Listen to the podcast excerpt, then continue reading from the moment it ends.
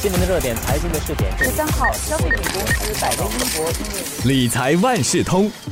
理财万事通，你好，我是九六三号 FM 的德明。我们说到新加坡的经济重开，那就业市场也向好。但是现在的一大问题之一就是通货膨胀，再来就是贷款利率高涨，这就让职场的一些新人面对各种各样的挑战了。不少年轻人为了求职、买房而遇到了很多很多的烦恼和问题，感觉上手上的钱好像永远不够花。这一期的理财万事通，我们就尝试帮你解决问题，邀请来华为媒体集团联合早报财经新闻高级记者李慧欣，就针对这个群体啊，提出一些理财的要领，来帮助应对新的经济环境。慧欣你好。德明你好，刚才说到这人力部近期发布的二零二二年第二季度劳动市场报告的一个数据，这是一个预估数据，就看到了除了女佣之外啊，本地的总就业人数在第二季度是增加了百分之一点九，以人数来算的话呢是六万四千四百人，其实表现是蛮好的。但是啊，职场的新人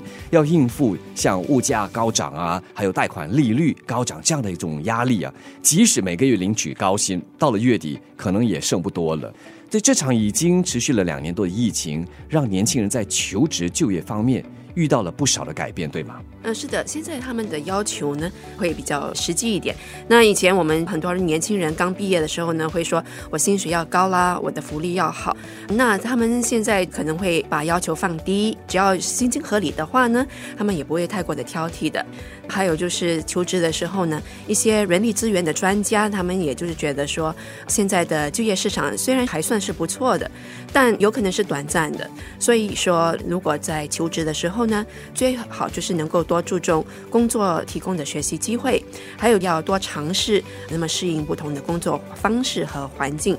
在薪金方面呢，最好是能够调整一下，这样子呢比较容易找得到工作了。这是在求职的方面。那如果说是在个人的财务规划方面呢，他们意识上也比较提高了，那么会比较注重财务规划。嗯，那说的是职场还有个人的财务。那另外一个面对的问题就是，不管是居家办公，又或者是居家康复，其实都需要空间，特别是独处的空间。再加上房地产价格又一直在上涨，这就让不少的年轻人展开他们的这买房计划。那年轻人在存钱买房的同时，要注意些什么吗？那因为现在很多人就是说房子比较贵，那需要更长的时间来存钱，所以年轻人都希望是说我能够更早的拥有一个房子，就是我自己的，所以他们以这个为目标来进行财务规划。因为房子是很多人最大的一个资产哦，因为它几十万、几十万然后不便宜。其实你真的是应该及早规划的，你还要兼顾其他的财务目标。除了房子之外呢，也要注意要把一些钱用在购买医疗保险这方面，最好是有个整体的财务规划了。尤其是在医疗方面哈，很多年轻人他们是觉得说我现在是身强体壮了，没有什么问题，他们不会想到说我未来医疗的开支可能会比较高。应该是这个时候呢，年轻人除了要准备一些应急资金，也就是大概存三到六个月的日常开销的一笔存款之外呢，你还要确保有足够的住院和重病保险。嗯，我们说到财富，一般上人家就会联想到什么呢？金钱啦、投资啦、房子啦。其实另外一个很重要的财富就是健康，所以健康要保持。再来就是医疗方面的保险更要做好准备哈。再来说到这些年轻人呢，刚踏入职场，工作经验不够，就无法获得高薪嘛。那对于现在高通胀的环境，又要怎么应对呢？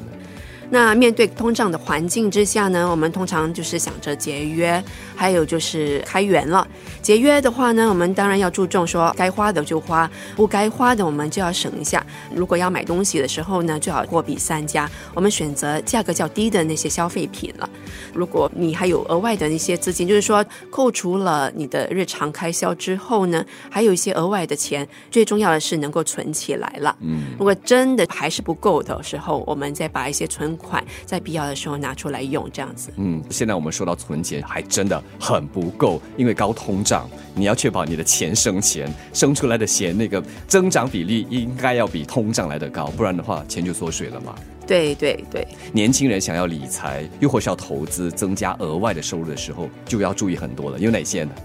好，我们刚才讲到的就是储蓄，还有保险。再来呢，财务规划中还有就是投资了。那我们储蓄就是要有个定期储蓄，然后我们购买了保险之后还有余钱的时候呢，我们才用那个额外的资金来投资。专家是觉得说，你如果可以的话，最好是能够把至少百分之二十的钱，就是你的薪金的百分之二十用来投资。那你投资的话呢，有些是风险高，有些是风险低的。你如果说风险承担能力比较低的话呢，你可以考虑放定期存款，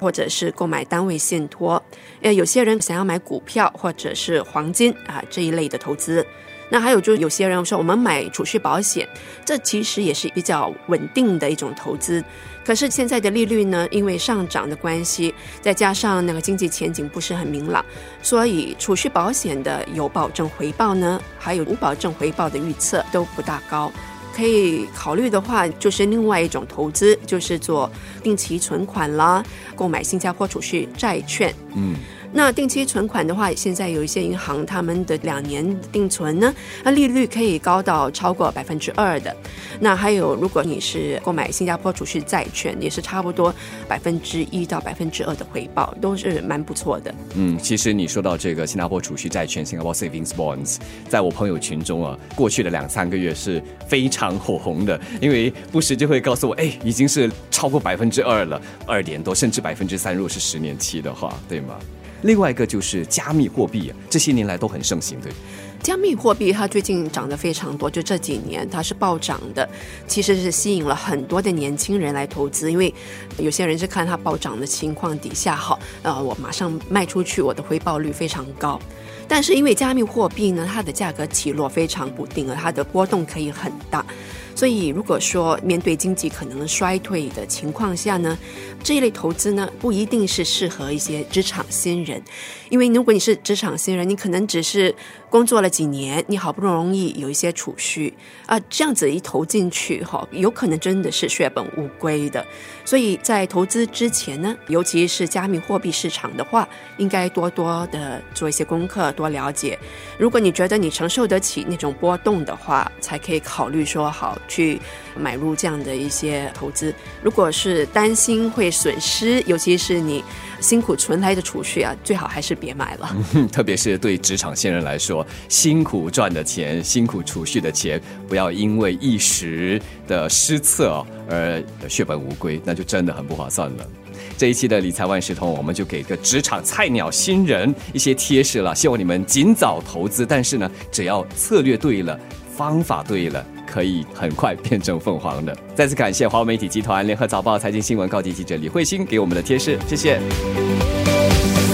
理财万事通每期提供你最需要知道的理财与财经知识。如果你想了解更多，可以到早报的 SG 搜索联合早报财经专栏理财解囊。我是九六三好 FM 的德明，我们下期再见。